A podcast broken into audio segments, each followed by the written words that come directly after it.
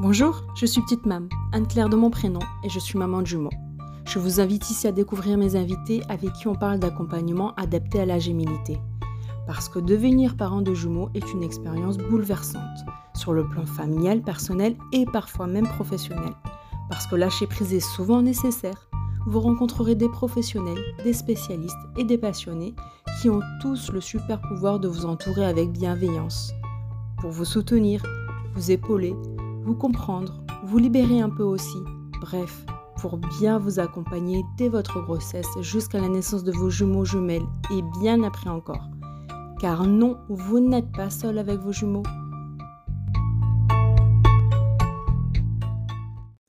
Aujourd'hui, je vous propose de partager avec vous l'entretien que j'ai eu avec Marion Joseph au sujet de son livre Un postpartum en douceur. Un livre qu'elle a coécrit avec Delphine Petit-Postma, Kramzorg française aux Pays-Bas.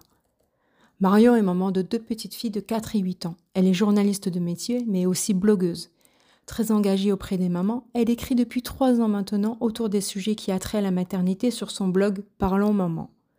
Lorsque Marion rencontre Delphine, et après avoir fait toutes les deux le même constat que nous sommes bien seuls une fois nos bébés nés, l'idée d'écrire un livre sur le métier de Kramzorg les anime toutes les deux. Dans cet épisode, Marion nous explique ce qu'est une Kramzorg. C'est une fée qui nous accompagne les huit premiers jours de notre postpartum. Une fée dont nous aurions bien besoin, nous mamans, et particulièrement nous mamans de jumeaux. Une fée qui n'existe pas en France. Alors, Marion nous parle aussi de toutes les structures et alternatives possibles qui s'offrent à nous pour que nous vivions nous aussi en France un postpartum en douceur. Elle nous parle aussi de son parcours de maman et du déclic qu'elle a eu lors de son second postpartum, un déclic qui a donné matière à la création de son blog. Bienvenue dans l'univers des Kremzorg avec Marion et Delphine. Marion qui a à cœur de nous rendre notre maternité plus douce. À travers son blog, elle partage avec nous ses découvertes, ses bons plans et coups de cœur. Dans son livre, elle nous éclaire et nous guide avec des conseils, des bons plans aussi et des bonnes idées pour que nous nous sentions moins seuls une fois nos bébés dans nos bras. Bonne écoute. Bonjour Marion, Bonjour Anne-Claire. comment tu vas? Très bien, merci. Et toi? Ça va bien, merci. Je suis ravie de t'avoir ici avec nous et que tu acceptes mon invitation pour parler aujourd'hui de postpartum. Euh, je vais te laisser euh, te présenter dans un premier temps, nous dire un peu bah, qui tu es. Ok, bah, merci déjà à toi pour cette invitation. Je suis ravie de pouvoir euh, répondre à tes questions euh, sur ton podcast. Donc, euh, eh bien, je suis Marion Joseph, j'ai 39 ans, je suis mariée, je suis la maman de deux petites filles qui ont euh, 8 ans et 4 ans, Louise et Zoé. Euh, dans la vie, je suis journaliste, je travaille au Figaro, euh, où je m'occupe euh, des, des éditions locales, donc de journalistes qui travaillent en région. Et en parallèle, j'ai monté mon blog autour de la maternité, parentalité des femmes, qui s'appelle Parlons Maman, où je traite de différents sujets que je fais journalistique comme dans mon métier. Donc ça, c'est ma seconde casquette. Et mon troisième, enfin, ma troisième casquette, c'est mon livre qui est sorti il y a un petit peu d'un an, euh, Un postpartum en douceur que j'ai coécrit avec euh, Delphine Petit-Postma, que certains connaissent, qui est Kramzorg. Euh, c'est un métier néerlandais et c'est justement tout l'objet du livre de, raconter comment se passe le postpartum aux Pays-Bas. Euh, et euh, et peut-être que j'en dis déjà trop dans ma présentation. Non, pas du tout, pas du tout, ça me permet de rebondir, mais c'est justement l'objet de, de- de- de- du podcast de l'épisode d'aujourd'hui, donc on va parler postpartum, euh, parce qu'effectivement, bah, c'est déjà quelque chose quand on en a qu'un, mais alors avec des jumeaux, c'est encore un défi supplémentaire, et du coup, je, je- j'ai souhaité t'inviter pour justement que tu nous dises un petit peu euh, euh, quelles alternatives on avait en France, puisque le métier de Kramzorg n'existe pas en France, et il y avait peut-être des alternatives venant de, des inspirations des Kramzor pour nous aider aussi avec des jumeaux euh, à mieux gérer notre postpartum, à préparer à, à voilà à tout ça. Donc euh, euh, juste on va revenir sur un peu le, le, ton- le parcours, comment t'en es venu à, se Oui. dire ben tiens, il y a Delphine Petit Postma qui est Kramzor que moi je connaissais pas du tout. Enfin raconte-nous un peu cette rencontre, quel constat vous avez fait pour euh, décider de, de d'écrire ce livre ensemble en fait? Alors, on s'est euh, on s'est connus via Instagram avec Delphine. En fait, euh, j'avais mon blog depuis quelques mois, 3-4 mois, euh, sur lequel j'avais interviewé différentes personnalités, euh, notamment Anna Roy. Et en fait, De- Delphine, qui est très présente sur Instagram, m'avait repéré comme ça, parce qu'elle elle, connaît Anna Roy et puis elle la suit beaucoup. Et du coup, en fait, elle m'a contactée pour me présenter son métier de Kramzorg et, m'expliquer ce que c'était. Donc, c'est effectivement ce que j'ai fait, je l'ai interviewé, on a discuté, et puis je connaissais pas au début euh, le métier de Kramzorg, donc j'ai trouvé ça extraordinaire, euh, ce métier qui existe qu'aux Pays-Bas et qui est en fait entre la sage-femme et euh, la puéricultrice. Euh, et, euh, et de fil en aiguille, en fait, on a, on a partagé le constat que aux Pays-Bas, le postpartum était très accompagné, puisque les Kramzorg accompagnent les parents pendant euh, 8 à 10 jours après la naissance, tous les jours, pendant plusieurs heures, pour vraiment leur mettre un pied à la parentalité. Alors qu'en France, c'est plutôt l'inverse. On est très euh, accompagné pendant toute la grossesse, parfois même un peu trop. Et puis, une fois qu'on sort de la maternité, c'est bon, bah, au revoir, bonne chance, madame, monsieur, et puis, et puis bah, Débrouillez-vous. quoi. Voilà. ça. Et donc, on était un peu atterrés de faire ce constat et de se dire qu'en France, il restait tellement de choses à faire, alors quelques, à quelques kilomètres de chez nous, bah, aux Pays-Bas, ils avaient tout compris ou pratiquement. Et donc, euh, de fil en aiguille, en fait, ce qui était rigolo, c'est que tout ça, c'était au téléphone. C'était la première fois qu'on se parlait. Et puis, Delphine me dit, euh, c'est vraiment euh, véridique, c'est ce qui s'est passé, me dit, mais moi, j'ai tellement de choses à dire. encore, je voudrais tellement aider plus les parents en France, parce a des Françaises hein, à la base, même si elle vit à Amsterdam. Je voudrais tellement aider plus les parents, mais euh, j'adorerais écrire un livre, mais je ne sais pas rédiger, c'est pas mon métier. Et du coup, là, une petite lumière s'est allumée dans ma tête et je dis, bah écoute, ça tombe bien parce que moi, c'est mon métier d'écrire. Et j'adorerais écrire un livre, chose que je n'avais pas encore faite. Et donc, euh, elle m'a dit, ah bon, ah bah ouais, ça serait super. Et en fait, le coup de chance, c'est qu'elle venait à Paris euh, deux, trois semaines après euh, voir un de ses fils qui vivait là-bas. Et donc, on s'est dit, bon, bah, rencontrons-nous et puis on verra voilà, si on va plus loin. Et du coup, on s'est effectivement rencontrés à Paris et tout de suite, ça, ça a matché. On a discuté un peu, on s'est présenté de choses et d'autres, mais peut-être un quart d'heure. Et au bout d'un quart d'heure, on s'est mis à travailler. Je me rappelle, je prenais des notes sur un carnet. On notait tout ce qu'on avait envie de dire l'une et l'autre dans ce livre qu'on imaginait sur le postpartum. Et, euh, et à la fin du rendez-vous, qui a dû durer, euh, je sais pas, une heure et demie, euh, je lui ai dit, bah, écoute, avec toutes ces notes, je te propose de travailler sur une sorte de table des matières de notre livre Rêver sur le postpartum. Je t'envoie ça, et puis euh, si ça te plaît, bah, à partir de là, euh, moi, euh, comme j'avais ma casquette de journaliste, j'avais quelques contacts en maison d'édition, bah, on contacte les maisons d'édition, et puis on voit si on arrive à faire quelque chose. Et en fait, voilà, de fil en aiguille, on s'est lancé comme ça. Donc, c'est vraiment enfin, la rencontre Instagram un peu impromptue. Et puis, le feeling qui s'est. Enfin, ça a été un espèce de coup de cœur amical et intellectuel autour du postpartum. Et l'aventure a commencé comme ça. Oui, surtout que toi, tu étais déjà dans une démarche de, de, de parler de la maternité avec ton Oui. blog, du coup. Et du- Et ça, d'aider ça, les ça, femmes. Ouais, c'est exactement. ça. On va, on va, on va y revenir dessus en- à la fin. Mais alors, dis-nous un peu, qu'est-ce qu'une Kramzorg et quelles sont ses missions? À partir de quand euh, Ouais. elle accompagne, parce que c'est une accompagnante. Dis-nous un peu. Donc, la Kramzorg, c'est vraiment ce que je disais, c'est un métier qui est entre la sage-femme en France, enfin, et là-bas aussi, et la puéricultrice. C'est-à-dire que euh, elle a des compétences médicales. Donc, euh, quand elle va aider les parents, elle va vérifier euh, la tension de la maman, la poitrine, la cicatrisation, euh, si elle a eu une épisiotomie ou une césarienne. Elle va aussi vérifier les constantes du bébé, le poids, la couleur, voir s'il n'y a pas une jaunisse.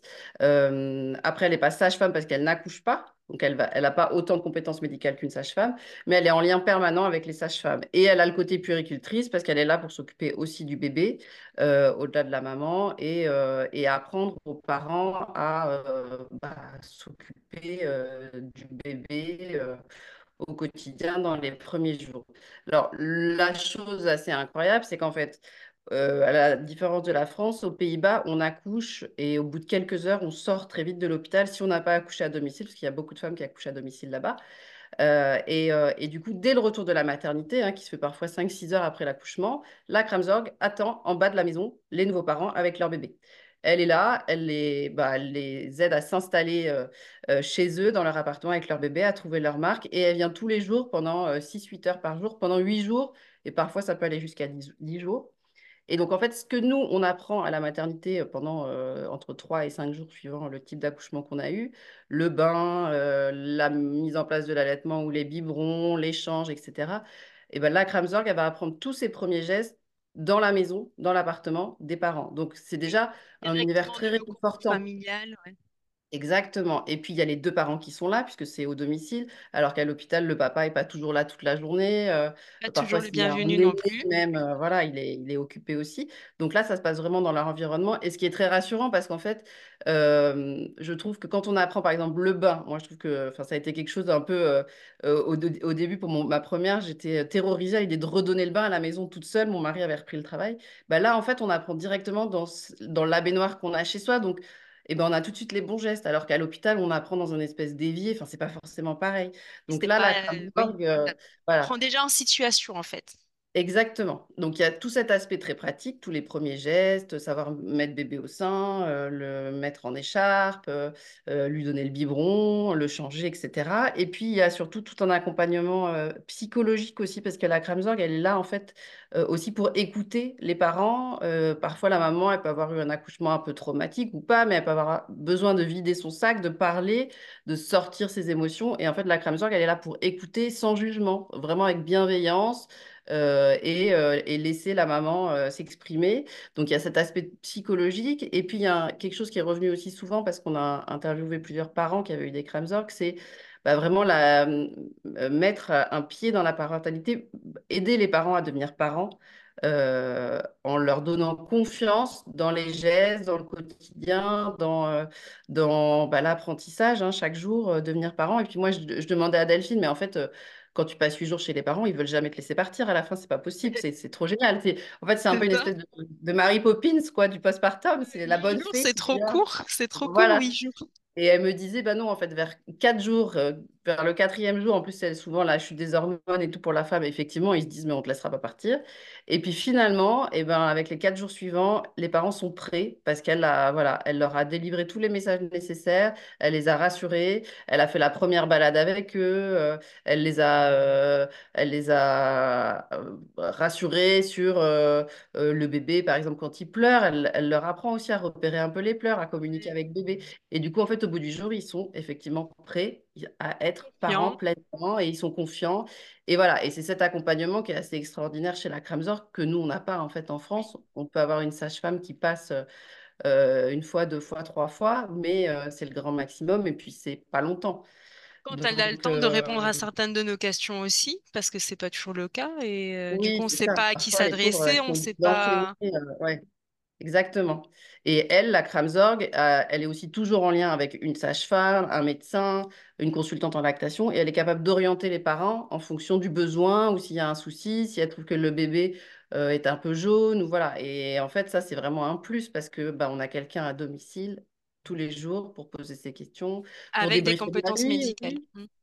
Alors, elle fait autre chose qui est génial, c'est que souvent, en fait, euh, les parents sont évidemment fatigués, parce que les premières nuits, on sait que c'est difficile. Et en fait, quand elle arrive souvent à prendre le bébé, de s'en occuper. Donc, souvent, les parents sont en confiance parce que déjà, ils peuvent choisir quel Kramzorg ils veulent quand ils ont choisi une Kramzorg libérale. Et puis, euh, ils savent que c'est quelqu'un qui est formé pour ça. Donc, ils laissent leur bébé. Elle leur dit Bon, bah, vous allez tous les deux vous coucher, vous allez dormir une heure, deux heures, mais il faut vous reposer pour être en forme. ça. Ça, c'est voilà, c'est extraordinaire. C'est du luxe? Ouais, c'est exactement. Et alors, ce qui est génial, c'est que là-bas, c'est pas forcément du luxe parce que c'est pris en charge par les assurances qui sont l'équivalent de nos mutuelles. Donc, chaque femme, chaque couple a droit à avoir sa Kramzorg et c'est quand même compris dans euh, le package euh, post-naissance. Euh, alors, on n'est pas obligé, mais en tout cas, c'est pris en charge et il n'y a pas de beaucoup de frais supplémentaires pour avoir une Kramzorg. Oui, bah, tout ça, je, je, je, l'ai lu, tu l'expliques dans ton livre, qui est, qui est, très bien renseigné d'ailleurs. Et tu nous expliques aussi les alternatives qu'on pourrait avoir en France, puisque nous, ben, on n'a pas ce genre d'accompagnement et ce serait bien d'en avoir vu qu'on n'a plus tout ce village autour de nous maintenant avec la société actuelle euh, pour élever nos enfants. Donc, euh, dis-nous un peu quelles sont les alternatives qu'on pourrait avoir ici euh, en France. Il y a peut-être des structures, d'autres accompagnants, peut-être qu'on ne connaît pas. Je sais qu'avec la, CAF, il y a des TSIF ou TISF, je ne sais plus trop comment ça s'appelle, mais il y a, des aides comme ça. Il y en a peut-être d'autres. En fait, euh, en France, effectivement, on n'a pas l'équivalent. Je pense que quand on, s'apprête à, accoucher et à rentrer dans un postpartum, le mieux, c'est de lister justement tous les accompagnants qui existent et d'aller piocher différentes euh, spécialistes pour euh, essayer de reconstituer un petit village. Donc, effectivement, ce qu'on disait tout à l'heure, c'est qu'il y a les sages-femmes. Tout le monde ne le sait pas, mais on a quand même le droit à avoir une visite de sage-femme plusieurs fois après l'accouchement. Et c'est même important, moi, je trouve, de les faire venir, parce que parfois, on est un peu perdu, on ne sait pas. euh, voilà, euh, si tout va bien, pourquoi son bébé pleure, euh, est-ce que euh, on cicatrise bien, euh, etc. Donc, euh, je trouve que même si on n'en ressent pas le besoin, il faut, la- il faut faire venir la sage-femme. C'est euh, une demi-heure, une heure dans la journée. Et puis, euh, si en plus on est un peu tout seul avec son bébé, que son, son conjoint euh, travaille, euh, que sa famille est loin, etc., ça fait une présence et ça fait du bien aussi d'avoir une présence ça, adulte dans une Mais journée. alors tout ça, ça se prépare évidemment avant Oui. Exactement, il faut anticiper euh, et euh, essayer de repérer euh, un cabinet de sage-femme libérale, l'appeler pour peut-être la rencontrer une première fois pour avoir un feeling et après lui la prévenir dès qu'on accouche et après elle, s'organise pour passer dans la journée chez vous en fonction de ses différents rendez-vous. Mais effectivement, ça s'anticipe. On peut aussi avoir recours à des auxiliaires de puériculture qui peuvent venir aider pour s'occuper un peu du bébé, pour montrer les, les premiers gestes quand on n'est pas très assuré au début. Pour celles qui décident d'allaiter, il y a les consultantes en lactation qui peuvent aider parce que c'est pas toujours facile, surtout le premier mois. Euh, c'est même souvent, euh, ça peut être difficile. Et puis dans les maternités, ça dépend. On n'est pas toujours bien orienté, bien préparé, comme si c'était très inné, mais en fait, euh, c'est pas, c'est pas forcément facile d'allaiter. Je, je l'ai Euh, appris à mes dépens. oui, voilà, les engorgements, ça fait mal. Le bébé, c'est pas forcément. s'il a un frein de langue, ça peut être difficile pour lui aussi de téter. Enfin, il y a beaucoup de choses. Donc, la consultante en lactation peut aider justement à débloquer une situation pour quelqu'un qui a vraiment envie d'allaiter, trouver la bonne position, etc. Il y a évidemment les doulas, dont on parle dans le livre aussi. Alors, c'est souvent un métier qu'on peut, qu'on compare au Kramzorg, mais en fait, les doulas, elles sont plus dans le psychologique, l'accompagnement un peu émotionnel, mais elles n'ont pas du tout l'aspect médical qu'ont les Kramzorg. Mais c'est toujours un plus, les doulas, euh, effectivement. Elles peuvent accompagner avant l'accouchement, aider à préparer au postpartum. euh, et après, euh, surtout, elles peuvent venir faire des petits plats, ce que fait aussi la Kramzorg. Elle, fait la... Elle peut faire des... aider à cuisiner, ça c'est génial. Euh, j'ai pas tout en dit ce fait, cette mais la Kramzorg, je vous dis, c'est vraiment une magicienne. Elle fait des petits plats, elle fait les, les lessives euh, du bébé, parce qu'effectivement, au début, le bébé euh, se tâche beaucoup, donc ça revient vite. Elle plie le linge, elle s'occupe des frères et sœurs. Enfin bon, c'est vraiment ah une c'est. Mary Poppins, t'as raison, c'est Mary Mary Poppins. Poppins. Donc les doulas euh, peuvent aider aussi à tous ces aspects un peu matériels. Alors la seule chose, c'est que euh, eh ben, ça a un coût en France. Donc euh, on ne peut pas tous euh, effectivement s'offrir les services d'une doula, d'une auxiliaire de puériculture, etc. Alors il y a le TISF dont tu parlais, ça c'est pris en charge une partie par euh, la Sécu. Euh, mais je crois que c'est que quelques heures et ça dépend des, hum, ça dépend du profil. Pour les parents de jumeaux, je crois qu'effectivement on y a droit. Tu en as peut-être eu? Non, j'en ai Euh, pas eu. Moi, j'étais pas, j'étais pas en France quand ah oui, j'ai tu étais j'ai eu en Polynésie. Euh, alors après, ce qu'on peut faire, parce que c'est quand même très utile et, c'est vraiment ce qu'on recommande dans le livre, c'est de demander et d'avoir de l'aide, parce que tout seul, c'est quand même très difficile, surtout si le, le partenaire euh, est pas forcément toujours présent. euh, C'est pas, voilà, ils peuvent pas tous prendre un congé paternité. Euh, mais ça peut être des cadeaux de naissance, se faire offrir des heures de doula, des heures de euh, euh, consultante en lactation, euh, et avoir voilà, des, des encadrements comme ça qui viennent, euh, qui viennent euh, bah, aider pendant le postpartum. C'est une belle chose à mettre sur sa liste de naissance, Voilà, effectivement. Plutôt que de mettre des, des, des langes et des, des des ça, des des pyjamas. Après, il y pyjamas, a des... toujours des gens qui en de offrent, du l'accompagnement. euh, mais voilà, l'accompagnement. Et puis aujourd'hui, il y a plein de structures qui se développent aussi, un peu multi-métiers et qui offrent un accompagnement un peu global. euh, euh, avec différents euh, soins qu'on va venir choisir aux différents accompagnements. Voilà, Oui, tu en donnes quelques-uns d'ailleurs dans le livre. ouais. Ouais, Euh, il y a Memise dont on parle dans le livre, euh, euh, mais il en existe plein aujourd'hui. Et en fait, c'est l'importance de se préparer avant et de se renseigner à tout ça avant. C'est pour ça qu'on dit euh, que l'après se prépare avant et que, par exemple, notre livre, il est essentiel de le lire pendant la grossesse et pas une fois qu'on a un postpartum, parce que là, on n'a plus le temps. Ah ben super, ton livre, je le lirai euh, une fois que bébé sera là. Ah ben non, justement, il faut le lire avant. C'est, c'est tout l'enjeu, c'est de se préparer à l'après parce qu'on n'est pas assez oui, préparé à oui, ça. Et c'est voilà, et ça. de mettre en place euh, différents, différentes techniques. On parle, on peut en parler après du plan de postpartum qu'on peut écrire et qui va justement nous aider à aborder plus sereinement le postpartum. Ah ben, tu vois, on parle du projet de naissance, mais en fait, on pourrait aussi faire un projet de postpartum.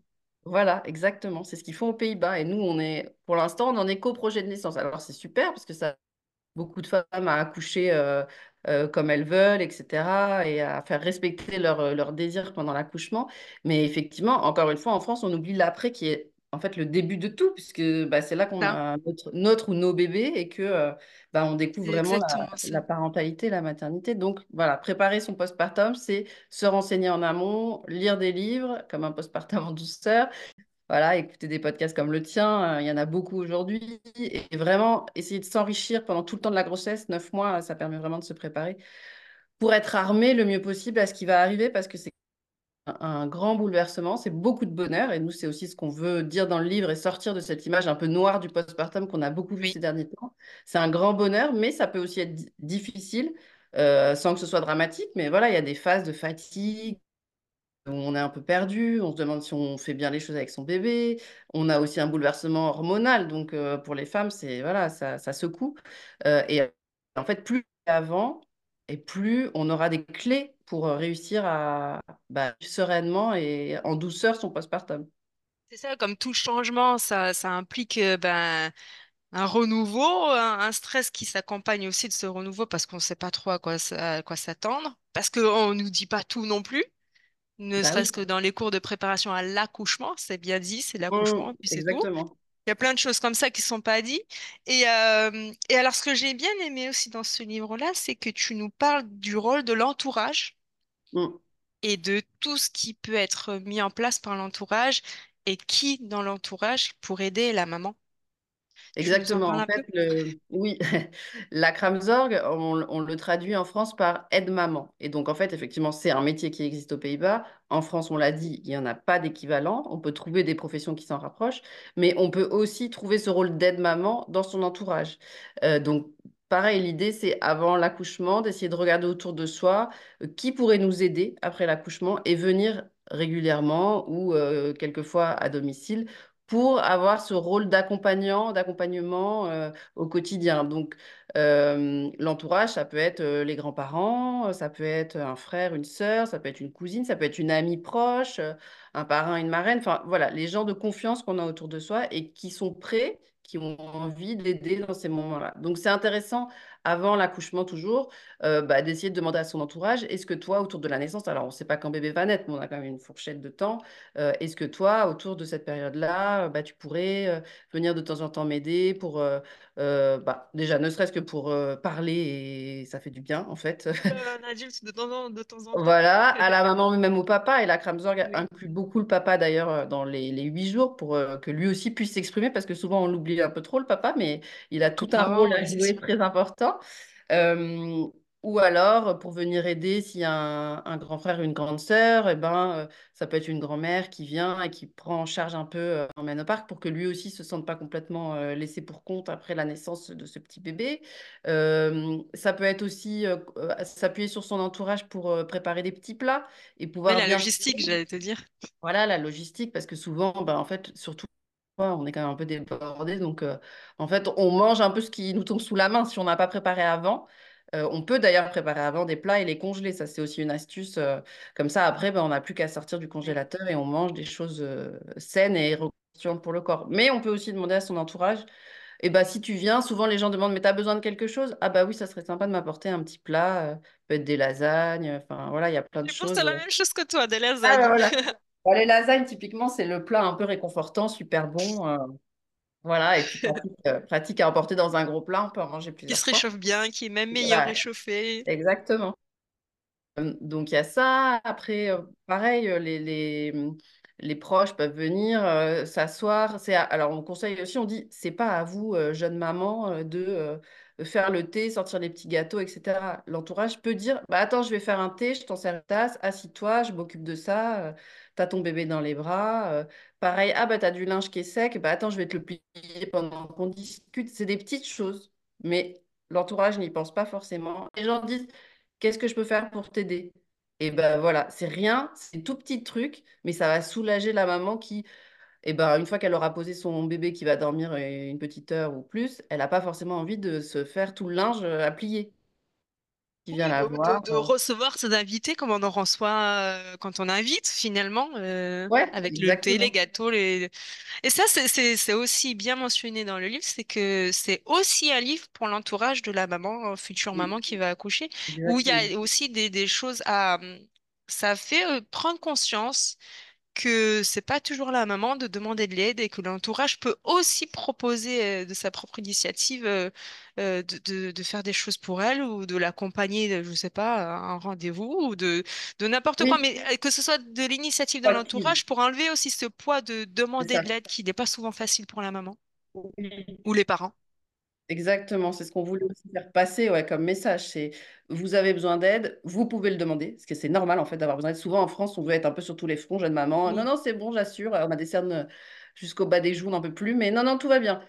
Donc il faut assumer et se dire c'est normal d'avoir besoin d'aide, mais effectivement, on voulait aussi dire à l'entourage soyez proactifs. euh, voilà, les jeunes parents à ce moment-là sont vulnérables, donc tout ce que vous pouvez faire pour les aider, et même des choses auxquelles on ne pense pas, voilà, de vie quotidienne, et ben faites-les, ça va les aider, c'est des petites choses, mais mis bout à bout, et ben ça rend ces premiers jours de postpartum plus faciles, quoi, plus souples. Et Oui, c'est ça, c'est ce que fait la ça, crème ça enlève la charge mentale euh, du, quotidien en fait. Ouais, Ça enlève un petit peu de temps en temps et c'est c'est c'est c'est euh, c'est bénéfique pour la maman qui peut se consacrer à son bébé aussi et apprendre à être maman parce que c'est pas Voilà. inné non plus.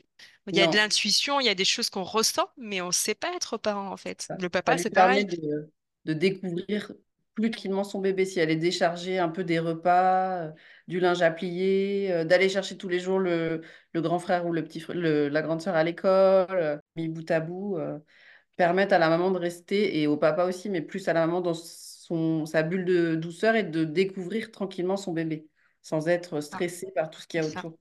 C'est ça. Alors, euh, quand- avec des jumeaux, du coup, le rythme est un peu plus Ah soutenu oui, parce qu'il y en a deux, parce que bah, y a deux fois plus, mais maman se divise aussi en deux. Donc, Mm. euh, c'est vrai que là, l'entourage a encore plus de, de, de- pas plus, mais ça prend encore plus de sens pour la maman parce que, parce que c'est quelque chose, quoi, de, Là, c'est presque obligatoire des d'avoir deux. des aides-mamans autour de soi.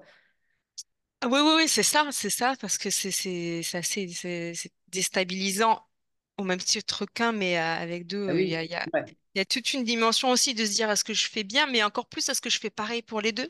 Est-ce que voilà, et je pense qu'il y a l'entourage est aussi là pour, euh, pour rassurer, pour avoir aussi un regard extérieur sur euh, ce que fait la maman, de, de, de la soutenir sans lui donner de ses conseils qu'on a l'habitude oui, c'est ça. d'entendre. Et Ouais. voilà, il y a ça aussi, cette dimension de, de, de, il y a soutenir et conseiller en fait. Je pense que l'aide maman, c'est pas euh, donner des conseils en disant moi j'ai fait comme ça, tu devrais essayer ça, ou c'est juste. Ouais. accompagner et soutenir. Ouais. euh, Et écouter euh, sans dire son avis.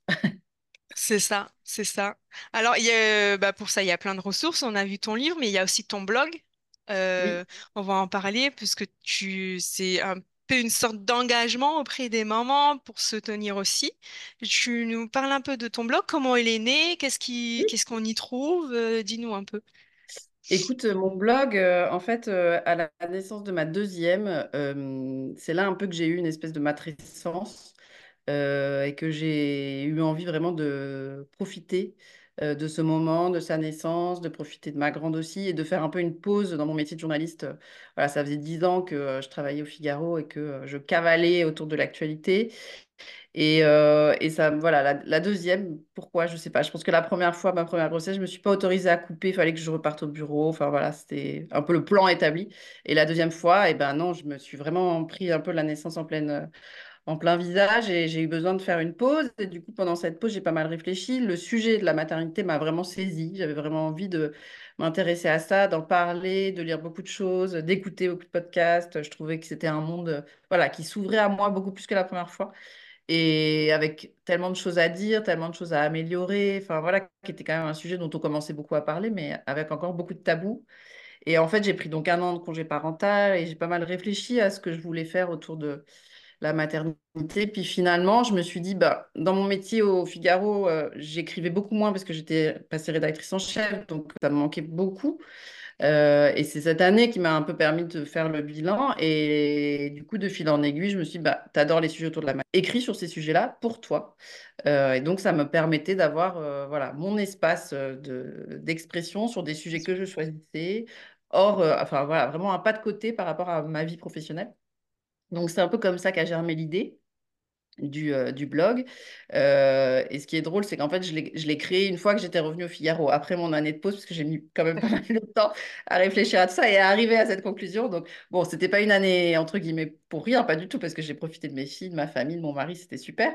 Euh, mais en tout cas, sur le pas de côté, bon, ça a mis un peu de temps à aboutir. Et c'est quand je suis revenue au Figaro que j'étais pleine d'énergie, je me suis dit, allez, j'y vais. Voilà. Et, et du coup, la volonté, c'était vraiment de mettre à profit mon métier de journaliste pour aller interviewer euh, des spécialistes, euh, des femmes avec des parcours un peu différents, inspirants, qui pouvaient avoir des conseils euh, à donner par rapport à leur expérience, pour donner des clés aux parents, aux mamans qui me lisaient, et, et, les accompagner en fait sur le chemin de leur soit maternité, grossesse, soit parentalité. Euh. Et du coup, je, je, ça fait trois ans maintenant, un peu plus de trois ans. Euh, et en fait, j'essaye toujours de choisir mes sujets avec un aspect concernant, en me disant, ben voilà, ce sujet-là, ça peut aider euh, des jeunes parents qui seront confrontés, je sais pas. j'ai fait par exemple un sujet, je pense là, sur les difficultés des enfants pendant les repas. Qui, moi, ma, ma petite, c'est ça dure des heures, le repas, c'est infernal. Bon, ben voilà, je me suis dit, on va faire quelque chose autour des repas. C'est souvent en écho avec ce qu'on vit, en fait. Ouais, voilà. Ou alors, moi, ou alors dans mon entourage, quand j'entends des choses, des amis qui me disent, ah, moi, je vis ça, c'est pénible et tout. Voilà, ça me donne des idées ou des choses que je lis, euh, etc. Alors, c'est vrai qu'au début, j'ai fait beaucoup de sujets autour du postpartum, sans doute parce que moi, j'étais dedans. Euh, mais maintenant, j'essaye d'élargir, euh, où je fais découvrir parfois des, podcasts aussi que je trouve inspirants. Et j'aime raconter aussi, c'est ça, et c'est ce qui me plaît dans mon métier, ce qu'il y a derrière en fait. Et qui est la personne qui se cache derrière tel podcast, telle marque, euh, tel livre. Voilà, essayer de décrypter un peu bah, la personnalité, l'humain. Moi, j'aime raconter l'humain. Donc voilà, c'est un peu tout ça mon blog. avec en toile de fond bah, l'idée d'accompagner les parents euh, dans leur vie avec leurs enfants, euh, de la grossesse, on va dire, ou même parfois de la préconception. J'ai fait des sujets autour de la PMA, etc., euh, avec des histoires que j'ai pu raconter autour de femmes qui avaient des difficultés à concevoir, à après, plus grand, l'éducation de ces enfants. j'ai fait quelque chose sur la, la présence des écrans. parfois, je donne des conseils de livres aussi pour les enfants. Enfin, voilà, c'est assez, assez hétéroclite. J'aborde plein de sujets. Ouais, c'est large. Ouais, on y trouve plein de choses, plein de, on découvre aussi des concepts euh, qui s'offrent aux mamans, aux parents, aux enfants. Donc, euh, c'est un bel engagement en tout cas auprès des mamans. Je pense qu'on a eu un peu la même démarche toutes les deux. Euh, moi Bah aussi, avec oui. mon blog, c'est un peu ça, vraiment axé jumeaux. Donc, je. Bah, comprends c'est super, oui, parfaitement ton, les jumeaux, on en parle. On en parle, mais moi aussi, donc tu as raison, c'est important de développer ces choses-là. Est-ce que tu voudrais rajouter quelque chose qu'on n'aurait pas dit, que tu souhaiterais euh, mettre en avant, euh, ce que tu veux? Euh, écoute, moi, ce que je trouve important, c'est pour les jeunes mamans, mais les jeunes parents, enfin voilà, c'est de se faire confiance, de savoir s'écouter et, de savoir demander de l'aide. Il faut, voilà, quand on débute sa vie de parent, c'est pas facile, euh, mais euh, je pense qu'il faut vraiment euh, bah, se fier aussi à ses intuitions et si on sent que voilà.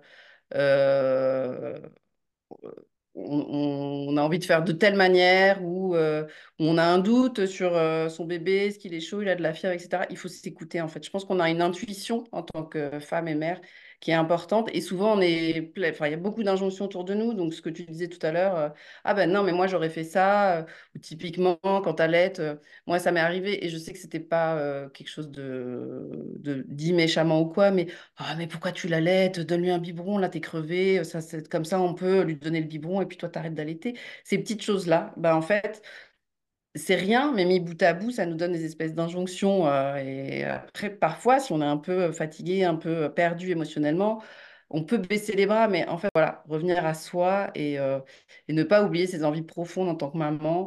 euh, et pour son bébé et pour soi. Donc c'est vraiment important cette, euh, voilà, de se faire confiance. La confiance, c'est si on voit que on a du mal, ne pas hésiter à demander de l'aide parce que c'est pas une Exactement. faiblesse, c'est Non. normal. Il faut, faut se remettre dans le contexte de l'époque. À l'époque, on était toutes les femmes du village à, à, prendre en charge la maman qui reste alitée, qui, les autres qui s'occupaient des enfants, tous les enfants qui jouaient ensemble. C'était vraiment une charge en moins. Aujourd'hui, on est seul et on croit ah qu'être seul, c'est normal en fait. mais non. Mais non, mais non, c'est pas, normal de honte à demander de l'aide. Au contraire, euh, on a le droit d'être plus vulnérable dans cette période-là. On a porté un enfant, on a mis au monde un enfant. Euh, après neuf mois de grossesse, notre corps a fait quelque chose d'extraordinaire. Et on a tendance à, une fois que le bébé est là, à tout oublier. Et non, bah allez, on avance, go, c'est parti, euh, on est des warriors. Bah non, en fait, on a le droit aussi d'avoir besoin de. Bah, déjà d'assimiler tout ce qui vient de se passer, de voilà, de. Enfin, on est toujours dans une société où tout va très vite, donc il faut qu'on avance tout le temps. Mais on a le mois d'or dont on parle, il y a eu le livre euh, de Céline Chadla et Marie Maïpoula, c'est pas pour rien, c'est parce que voilà, c'est vraiment la prénaissance, il faut aussi pouvoir le vivre en fait. Donc euh, c'est en demandant de l'aide qu'on va réussir à apprécier ces moments-là et à en garder un bon souvenir. Et, effectivement, j'ai oublié de dire, mais nous, ce qu'on voulait vraiment avec Delphine dans notre livre, c'est porter ce message-là. C'est oui, le postpartum, ça peut être difficile, euh, ça peut être douloureux, il y a les cicatrices, il y a les tranchées. Enfin, on en parle dans notre livre de tous ces symptômes après l'accouchement mais en même temps, c'est un moment magique. C'est là où vous devenez maman ou parents, enfin, et parents. C'est, enfin, d'ailleurs, rien que d'en parler, j'ai la chair de poule en repensant à tout ça. Euh, voilà, c'est, il faut pas oublier ça. Il faut pas oublier que c'est un moment de bonheur. Alors, parfois, on le traverse avec beaucoup de souffrance, malheureusement, ça, c'est comme ça. Mais c'est là où il faut en revenir à demander de l'aide et ne pas rester dans sa, dans sa douleur. Voilà. Mais euh, nous, vraiment, c'était le message de bah oui, le postpartum, c'est beau aussi. C'est un moment de rencontre unique avec son bébé. Et ça dure pas longtemps parce que le bébé grandit vite. Donc, il euh, bah, faut profiter de ses premiers instants. C'est ça, exactement ça. C'est beau, mais il y a des chamboulements dans notre corps, dans notre cerveau aussi, dans notre quotidien qui fait que c'est pas toujours facile à, à, appréhender. Et, euh, c'est mmh. là où, pour conserver justement cette magie, l'accompagnement eh ben, est, est primordial en fait. Voilà, exactement. Mm. Merci beaucoup, Marion. Merci à toi, Anne-Claire. J'étais ravie d'échanger avec toi sur, euh, bah, pas que sur le livre, parce qu'on a évoqué pas mal de sujets autour du postpartum et des choses auxquelles pas mal de mamans ne penseraient pas. Donc, euh, je pense que ça va être euh, bénéfique pour beaucoup. Et je te remercie de m'avoir accompagnée dans ce, dans cet épisode pour en parler. Bah, avec plaisir, j'étais ravie moi aussi. C'était, un plaisir de pouvoir euh, raconter un petit peu euh, bah, ce que je fais et puis surtout euh, parler de notre livre avec Delphine, Un postpartum en douceur et, et j'espère aider quelques mamans et parents à avancer sereinement sur le chemin du postpartum.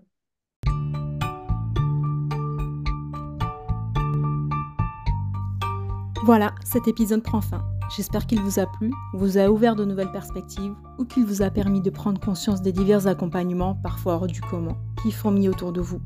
A très bientôt pour de nouvelles petites consultes d'experts.